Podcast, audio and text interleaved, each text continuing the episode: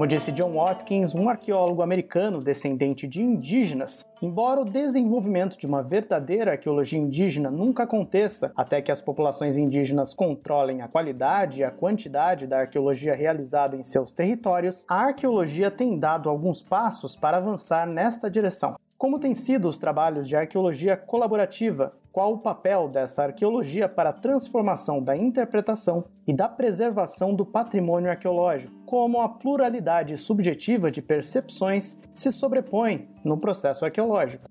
Para falar sobre esses e outros assuntos, recebemos hoje a professora e pesquisadora no Museu de Arqueologia e Etnologia da Universidade de São Paulo, Fabiola Andréa Silva, que também é coordenadora do Laboratório de Estudos Interdisciplinares sobre Tecnologia e Território e pesquisadora do Centro de Estudos Ameríndios. Eu sou Guilherme Rodrigues e este é o Stratcast, podcast produzido pelo Laboratório de Estudos sobre a Cidade Antiga e pelo Laboratório de Arqueologia Romana Provincial, com apoio do Museu de Arqueologia e Etnologia da Universidade de São Paulo.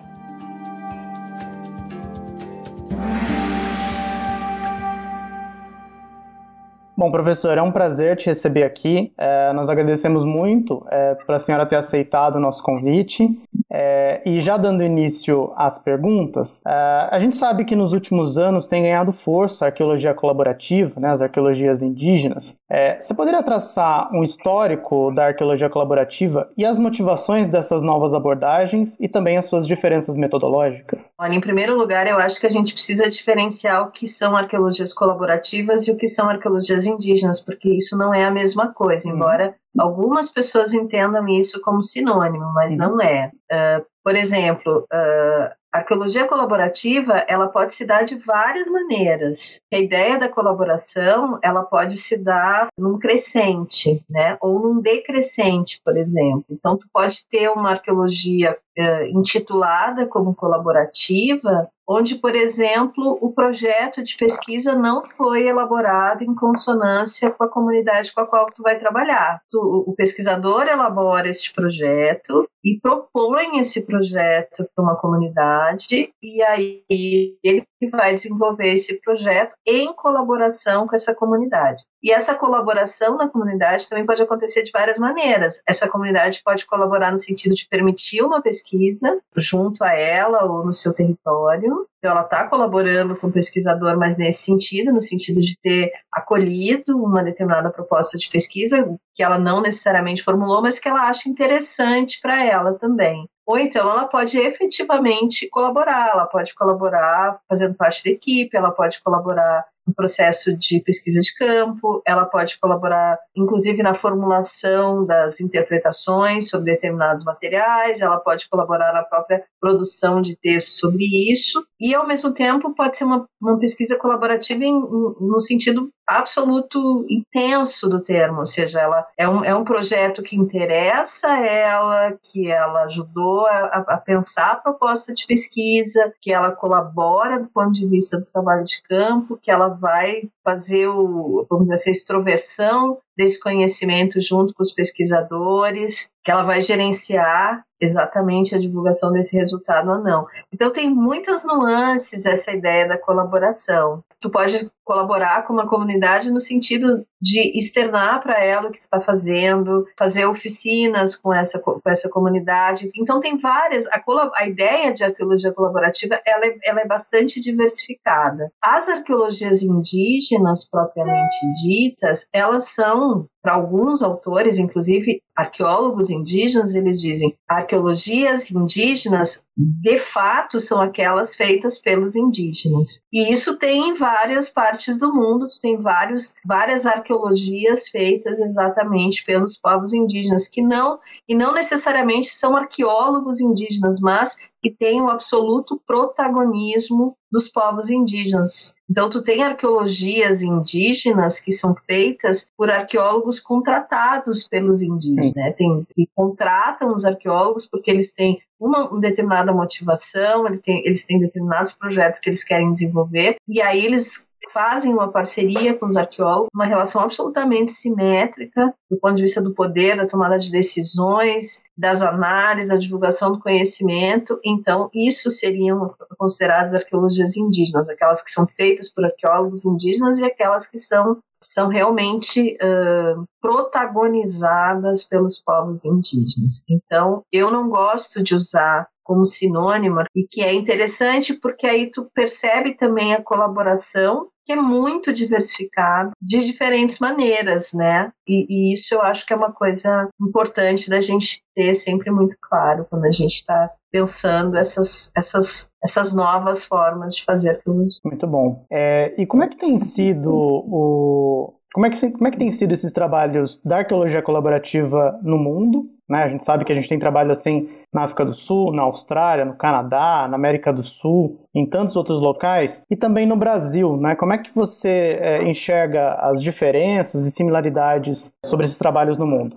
Já escrevi sobre isso uma vez, num artigo que eu publiquei em 2012, se não me engano, na revista da da SAB, revista de arqueologia, porque eu num certo momento eu comecei a me ocupar disso, fiquei pensando, né, será que é tudo igual? Será que todo mundo está fazendo do mesmo jeito? E o que é interessante de ver é que não, né? A gente tem coisas que são muito quase que uma receita de bolo do que seria uma, o que seriam as arqueologias colaborativas. Então, existem algumas coisas que são estruturais, ou seja, a ideia de que realmente uh, não é só a voz do arqueólogo oficial, né, acadêmico, ocidental que é ouvida, mas são várias vozes que são ouvidas e que entram na, na conversa sobre os materiais arqueológicos, que essas pesquisas, elas necessariamente, elas almejam, né, um retorno para as comunidades, uhum. que não são pesquisas que estão só voltadas para o mundo acadêmico, mas elas, elas atendem demandas das comunidades locais. Uh, elas podem objetivar trabalhos de afirmação de autonomia dessas populações, ou seja, no sentido de, de, de proporcionar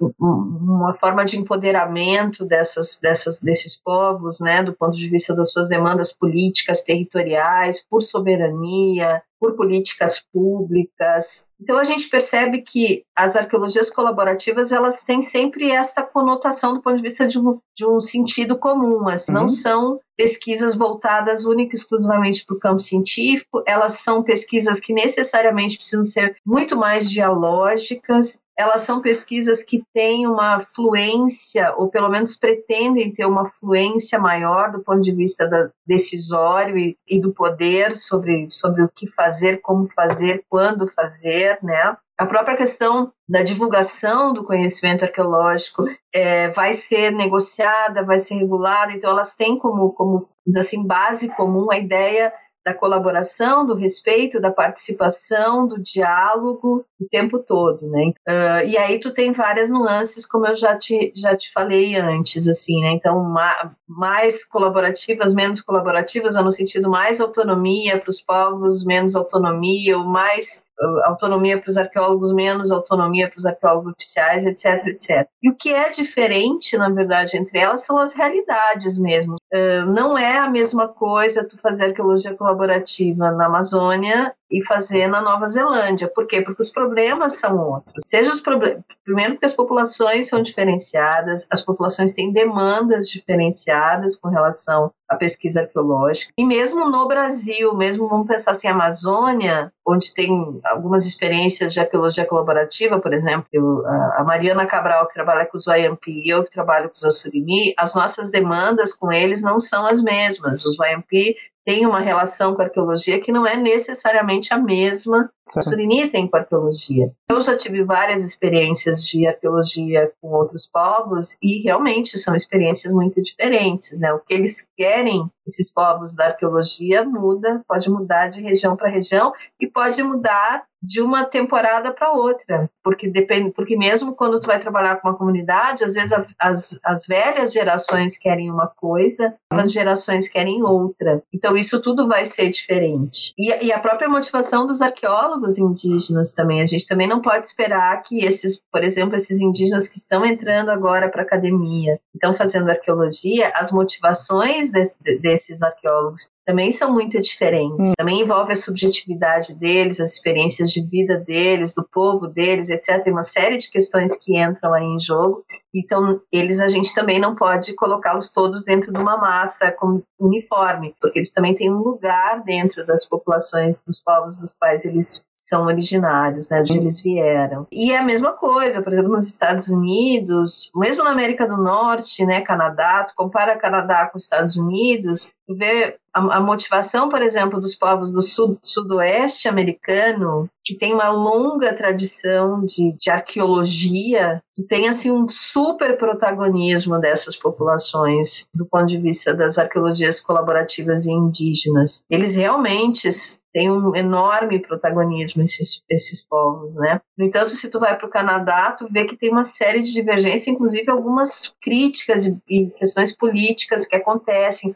onde tu tem povos das First Nations que têm uma super autonomia com relação à pesquisa arqueológica que é produzida nos seus territórios e tem outros que não. E tu tem autores, inclusive, que discutem isso. Inclusive dizem assim, ah, nem tudo que a gente chama de, de arqueologia colaborativa é de fato colaborativa. E tu tem interesses muito diferentes, quer dizer, no Canadá, esses povos estão brigando por autonomia territorial, mas eles estão brigando com mineradoras também, com todas essas questões, é. né? Em reconquistar determinados territórios, porque né, tem esse colonialismo extremamente violento, tanto no Canadá como nos Estados Unidos. No Brasil, a gente tem os povos indígenas, tu tem alguns que estão se apropriando, não só na Amazônia, mas no resto do Brasil, tu vê também nuances, porque, por exemplo, uma coisa são povos amazônicos que têm suas terras homologadas. Então, a questão que eles têm com a arqueologia é muito distinta do que questões, por exemplo, como indígenas do Brasil meridional, onde alguns não têm suas terras homologadas, e a arqueologia é uma forma de avançar nesse tipo de processo. Eu já trabalhei, quando eu trabalhei com, com o povo Caiabi, em 2008, quer dizer, eles aceitaram a pesquisa arqueológica, projeto que a gente tinha formulado de pesquisa arqueológica, porque interessava a eles, porque eles estavam em pleno processo de, de, de, demarcação e homologação da sua terra indígena, e esse processo realmente depois, a posteriori, aconteceu. E eles queriam usar os dados arqueológicos para poder realmente reivindicar determinados territórios como sendo de ocupação indígena. O mesmo aconteceu entre o Cinta Larga e Arara do Mato Grosso. Estava uma disputa, na verdade, por conta da construção de uma da barragem de Dardanelos, no Rio Dardanelos. Né? Então, outra coisa, os Assurini nunca tiveram um problema de demanda de terra porque eles têm a terra homologada desde os anos 90. Mas qual era a preocupação deles? A terra estava sendo invadida. Então, eles precisavam né, vistoriar toda a terra, marcar os sítios, etc., porque era uma questão também de apropriação do território e também porque as velhas gerações queriam que os novos reaprendessem a andar no mato, reaprendessem a identificar seus assentamentos. Quer dizer, são várias conotações que pode ter e que fazem com que as coisas sejam muito diversas. Na Nova Zelândia, por exemplo, tu tem uma enorme briga de afirmação dos Maori também sobre seus sítios sagrados, sobre suas terras que foram absolutamente devassadas no processo colonialista. Então tem uma série de coisas também de recuperação dessas terras. Na Austrália, é absurdo, quer dizer, os caras foram realmente né, destituídos dos seus territórios, então a arqueologia também é uma forma de restabelecer tudo isso, né? Uh, e eles têm uma relação muito intensa com os arqueólogos, a arqueologia na Austrália, nesses territórios tradicionais, ela, ela, ela necessariamente precisa ser dialógica né, com essas populações. Então, tu tem várias situações que são muito distintas e, e ela tem uma base comum, mas ela tem, cada situação é uma situação ela, uh, não existe uma receita de bolo exclusiva para o trabalho, tu pode seguir algumas diretrizes, mas na verdade a arqueologia colaborativa se faz no campo mesmo. Tu pode ir com todo o teu protocolo de ação definido e quando tu chega no campo, nada daquilo que tu planejou vai acontecer e precisa o tempo inteiro estar tá disposto a construir esse diálogo. E, ao mesmo tempo, essa coisa também, quer dizer, os interesses do arqueólogo acadêmico ocidental nem sempre é o mesmo dos, das comunidades, não só indígenas, mas das comunidades quilombola, afrodescendentes, etc., é, nem sempre é o mesmo. Então, o tempo inteiro também, nem sempre a arqueologia colaborativa é sinônimo de tudo vai bem, às vezes tem muito conflito. É. Então, isso são coisas que as pessoas que trabalham nisso precisam estar sempre conscientes bem preparada. É, isso era justamente uma das perguntas que eu ia te fazer. Como é que é trabalhar é, com contextos tão distintos, né, em uma pluralidade subjetiva né, de percepção de mundo interagindo nesse processo arqueológico, tanto na Amazônia como no Brasil Central? Olha, eu vou falar pela minha experiência, quer dizer, uma coisa é eu fazer uma. Quando eu comecei a fazer arqueologia em terra indígena, eu não chamava de arqueologia colaborativa, porque a primeira vez que eu, eu, eu ingressei numa terra indígena foi nos anos 90, quando eu trabalhei no, no Paraná, numa terra indígena Caingangue. E nós fomos chamados Uh, eu e, e o, meu colega de trabalho, meu ex-marido, Francisco Noelle, a gente foi chamado para contribuir com o trabalho de uma antropóloga e de um historiador, porque a terra indígena Caingangue existia uma série de reivindicações, ela já estava demarcada e tudo mais, mas eles tinham uma série de reivindicações, eles estavam querendo atuar mais frente ao Estado para reivindicar algumas políticas públicas, etc, etc. E aí essa, esses colegas nos chamaram como arqueólogos para a gente fazer um reconhecimento arqueológico daquela terra e tudo mais. Então, assim, naquele momento a gente foi com essa intenção de fazer isso, né? Mas o que era muito complicado era que, assim, do ponto de vista do material arqueológico que havia na terra indígena, não era um material cangangue, era um material guarani, porque antes deles ocuparem, tinham sido ocupados por, por populações guarani. Então também era, era uma situação super tensa e a gente tinha que conversar sobre isso. Claro, eles não iriam perder a terra. Tinha também o um material arqueológico que era da ocupação deles e tudo mais, mas a gente passou por aquela, aquela questão toda de conversar com eles o tempo inteiro. Olha, isso aqui antes era ocupado por outros povos, etc, etc. Então também era uma arqueologia de um tempo mais recente que a gente estava fazendo ali. Mas, por outro lado, o que, que a gente uh, conseguiu trabalhar com eles do ponto de vista da arqueologia? Exatamente pensar uma arqueologia de um passado recente. Todo o modo de vida deles, os sítios de atividade específica que eles tinham, porque eles precisavam mostrar para porque eles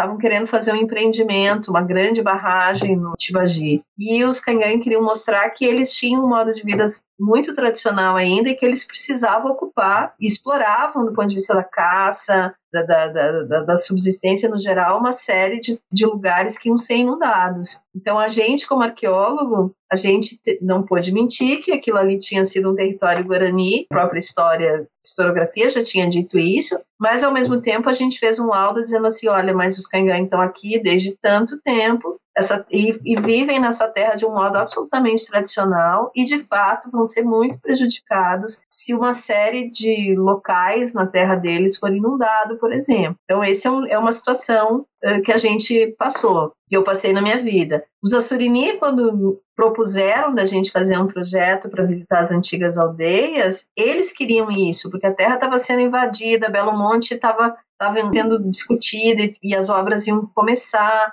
E eles tinham muito medo do que ia acontecer, porque eles disseram vai vir muita gente para o Médio Xingu para trabalhar, e esses, depois que essas obras acabarem, eles vão começar a invadir a terra, e de fato, eles começaram, várias pessoas tiveram, acabaram invadindo terras indígenas, porque depois que acabam as obras de uma barragem, quem não vai embora fica ali. Então, é, é muito diferente, quer dizer, o projeto foi todo pensado junto com eles, eles disseram onde eles queriam ir, como eles queriam ir, toda a parte da logística, então foi uma colaboração desde o início. Né? Eles não escreveram o projeto em si, mas eu discuti o projeto o tempo inteiro com eles. E a grande preocupação deles era sempre que eu conseguisse o recurso para que eles pudessem fazer as viagens. Isso para eles era fundamental. No caso do Cinta Larga e Arara, que foi, na verdade, eu fiz um projeto de consultoria e quem foi, pessoa que foi a campo foi um ex-aluno meu, também, quer dizer, o Cinta Larga e os Arara do Mato Grosso, eles estavam disputando com a construção da, da barragem lá de, de Dardanelos, eles estavam disputando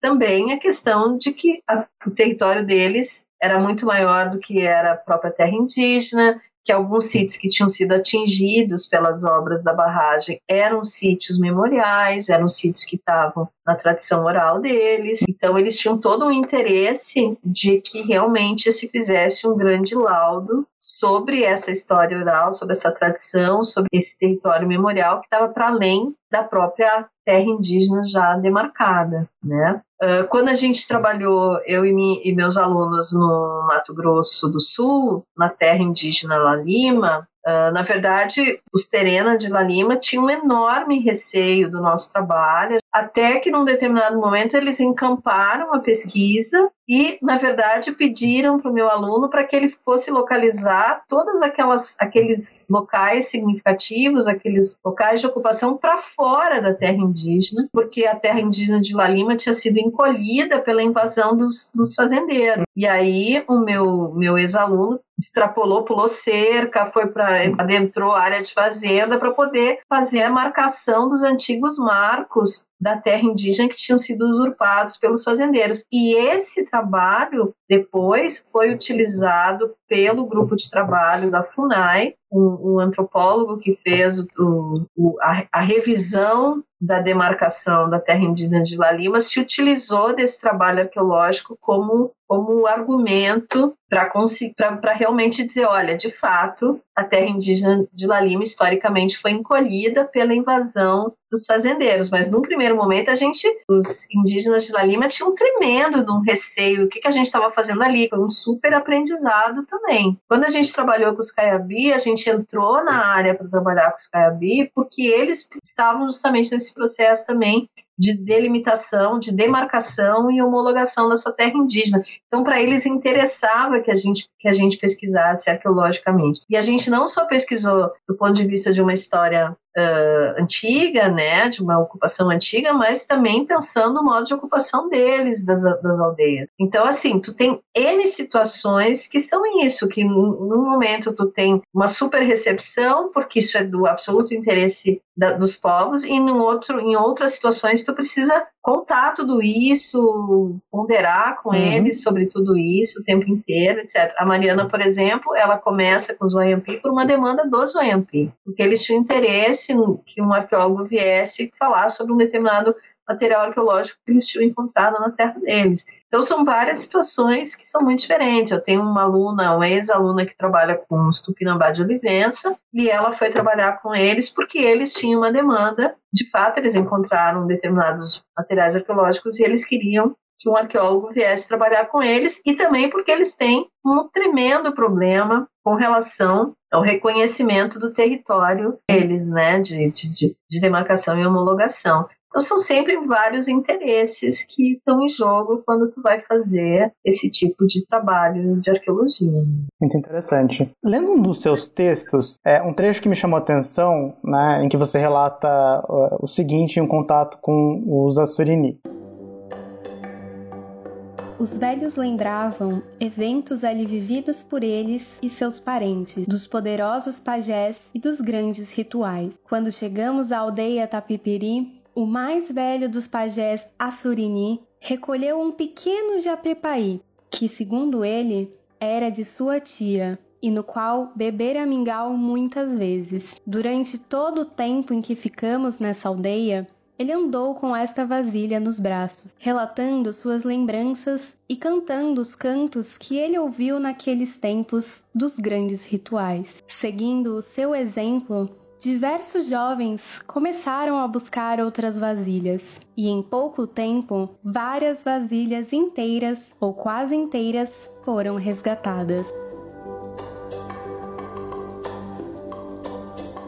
Confesso que eu fiquei emocionado com, com esse trecho quando eu li, é, e pensando que muitas vezes a gente olha para o registro arqueológico de forma desencarnada, impessoal e mesmo etnocêntrica. É, então é interessante ver o valor dessa memória e a conexão com essa ancestralidade que muitas vezes a gente ignora e que é tão importante para esses povos, não é mesmo?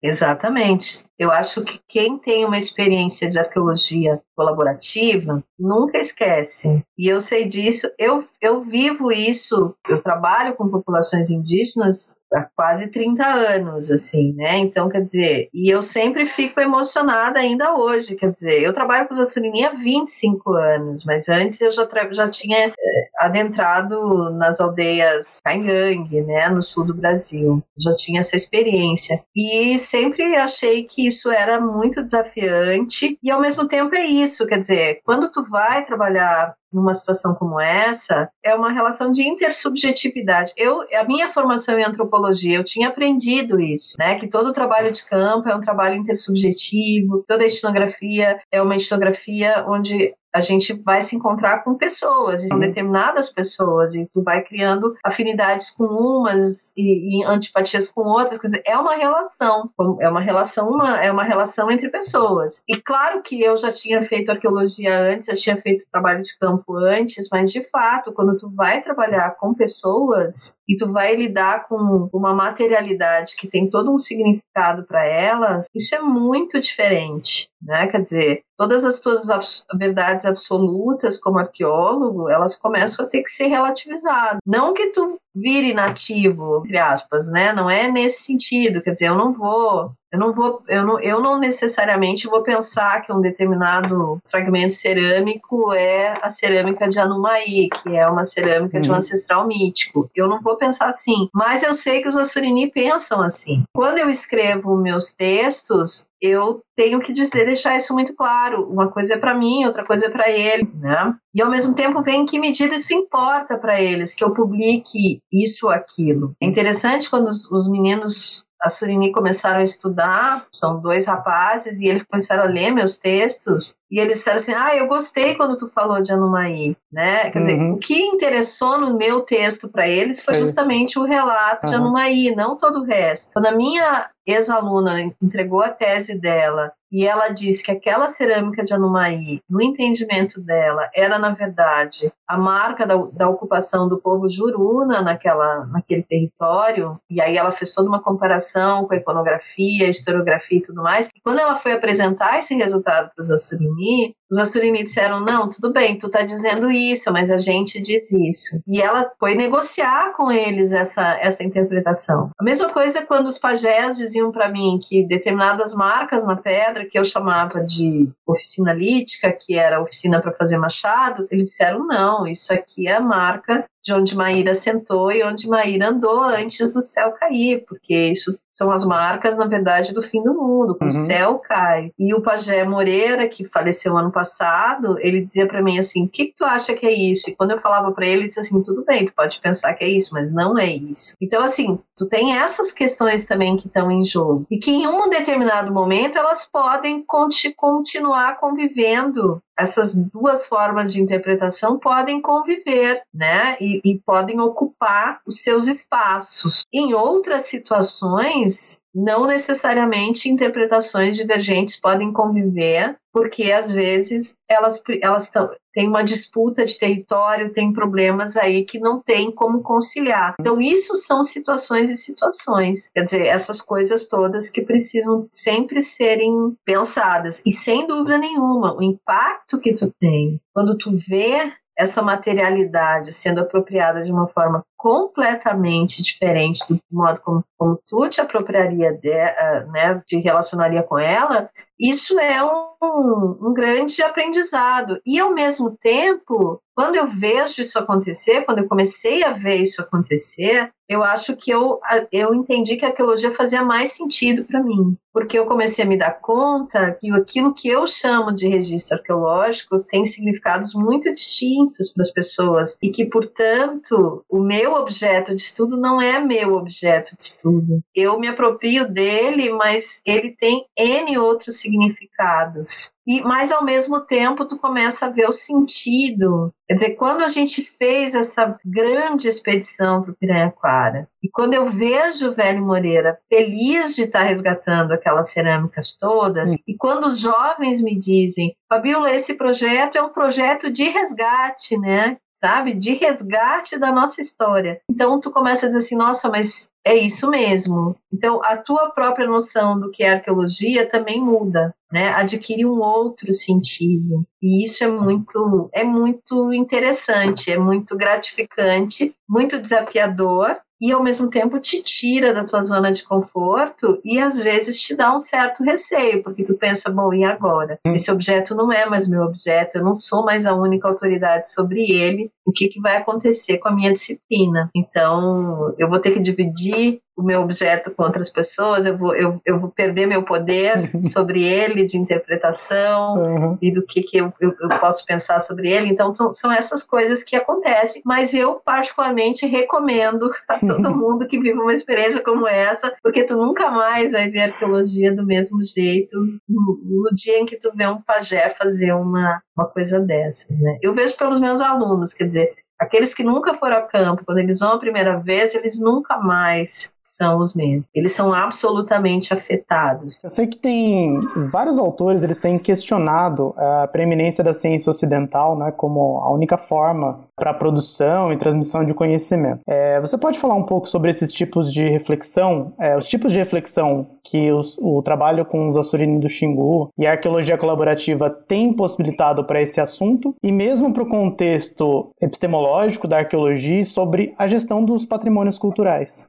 Olha, eu não sou muito otimista com relação à ideia de que, de que os cânones científicos vão de fato ser transformados a partir uhum. dessas práticas. Eu acho que a ciência ocidental levou mais de 500 anos para a gente, para né, a modernidade dizer estas são as ciências modernas. Eu não acho que isso vai se transformar por conta de, sei lá, dos últimos 30 anos em que as pessoas têm começado a fazer arqueologia colaborativa, ou que tu tem uma crítica pós-colonial que começa a ser feita, porque Todas essas coisas não estão isoladas, né? Porque a crítica pós-colonial, né? a crítica pós-moderna, isso, né? desde os anos 60, na, na, nas ciências ocidentais, isso vem sendo construído e vem afetando as ciências no geral, assim, mesmo as ciências ditas exatas, tudo isso vem sendo questionado. Mas eu acho que assim como a ciência moderna levou 500 anos para se construir, ela vai levar, acho que bastante tempo ainda para ela conseguir rever uma série de coisas e, e retomar aqueles conhecimentos ditos tradicionais, né, vamos colocar sempre entre aspas, que ela abandona a partir né, do racionalismo iluminista, que ela, se, ela fez uma aposta por abandonar isso. A gente sai do modelo teocêntrico medieval e de pensamento teocêntrico, uhum. né? Quantas pessoas foram para a fogueira por pensar diferente, até que de repente tu tem todo, né, um processo que, que, que desemboca, né, no projeto da modernidade no final do século XIX, né, onde todas essas ciências modernas acabaram sendo instituídas, inclusive a arqueologia. Então eu não sou muito otimista ainda de achar que as coisas realmente, do ponto de vista do mainstream da disciplina, que essas práticas colaborativas necessariamente vão modificar isso tão cedo. Mas o que, que a gente já observa, pelo menos, e isso eu acho que foi uma mudança muito radical e que felizmente aconteceu em pouquíssimo tempo. Eu acho que a questão da gestão do patrimônio foi atingida de uma forma muito mais radical pela crítica pós-colonial, por todas as, pela crítica pós-moderna, pela crítica pós-colonial e por todas essas práticas. E o protagonismo indígena, né, o, o que se chamaria de uma indigenitude, quer dizer,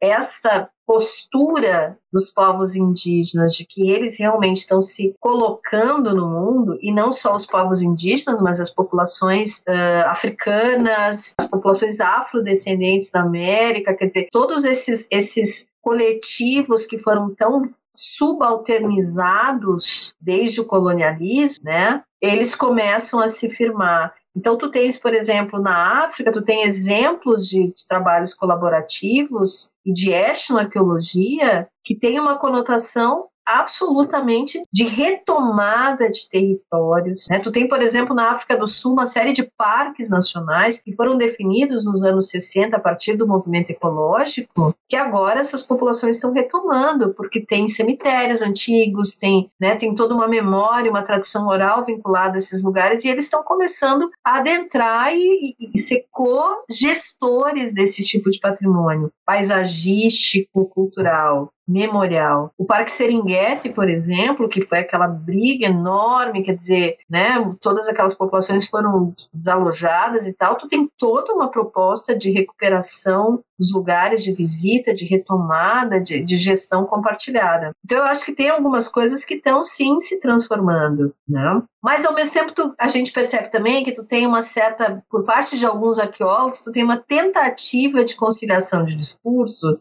na verdade é passa pano, uhum. é, é um paliativo. Então, tem alguns é. arqueólogos, inclusive, muito engajados, e tem um trabalho muito sério do ponto de vista da colaboração, que falam que tu pode ter uma espécie de fusão de horizontes, entendeu? Hum. Tu pode ter discursos conciliatórios, ou que, ah, tá vendo, a explicação que eles têm do sítio é a mesma que a gente tem, só que é de um outro jeito. E, no entanto, tem outros arqueólogos que radicalmente dizem, não, isto não é a mesma explicação. E, ao mesmo tempo, é muito claro de que quem ainda tem o poder é a academia, é o arqueólogo acadêmico, ele ainda tem mais poder do que do que as populações na maior parte dos casos. É por isso também que muitos indígenas estão fazendo arqueologia, né, para tentar simetrizar isso de uma vez por todas, quer dizer, de falar de igual para igual. Vão lá, pegam o diploma e dizem: "Eu sou arqueólogo como tu e eu né? Vou falar isso. E tem também povos que são muito protagonistas, assim, só deixam de fato um trabalho arqueológico acontecer nos seus territórios se eles tiverem um protagonismo absoluto, o controle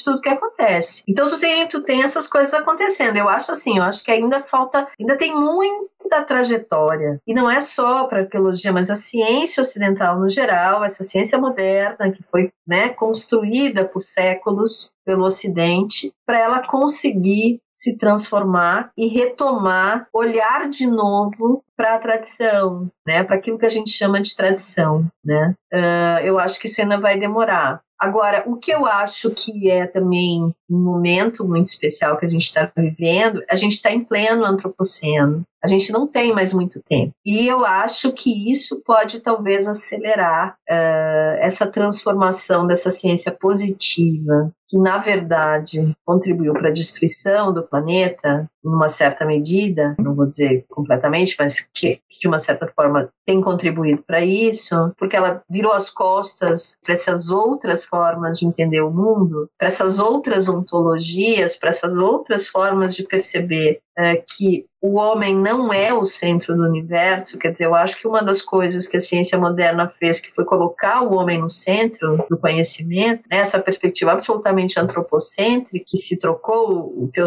o teocêntrico pelo antropocêntrico, isso parece que não deu muito certo. E talvez porque a gente está vivendo essa destruição maciça da Gaia, né, da Terra, mas da Gaia, da Mãe Terra, né, a gente talvez entenda que é preciso sim ouvir essas outras formas de conhecimento, dar rim ouvido a elas escutá-las, porque elas têm uma proposta de relação com o planeta que é diferente, com o mundo que é diferente. E eu acho também que a gente tem que se preocupar em manter estas formas também, porque as populações indígenas também estão sendo absolutamente aliciadas pelo capitalismo. Elas estão sendo cercadas pelo, pelo, pelo nosso modo de viver. E muitos eu sempre os velhos assurinis sempre têm muito pavor, sempre falam isso, e as gerações dos velhos indígenas em todos os lugares, cantos do mundo, sempre dizem: olha, os jovens não querem mais aprender, os jovens não querem mais fazer, etc, etc. E ao mesmo tempo os jovens reagem e dizem: não é verdade, a gente quer aprender sim, a gente está fazendo, né, etc. Dizer, mas isso, mas o, o,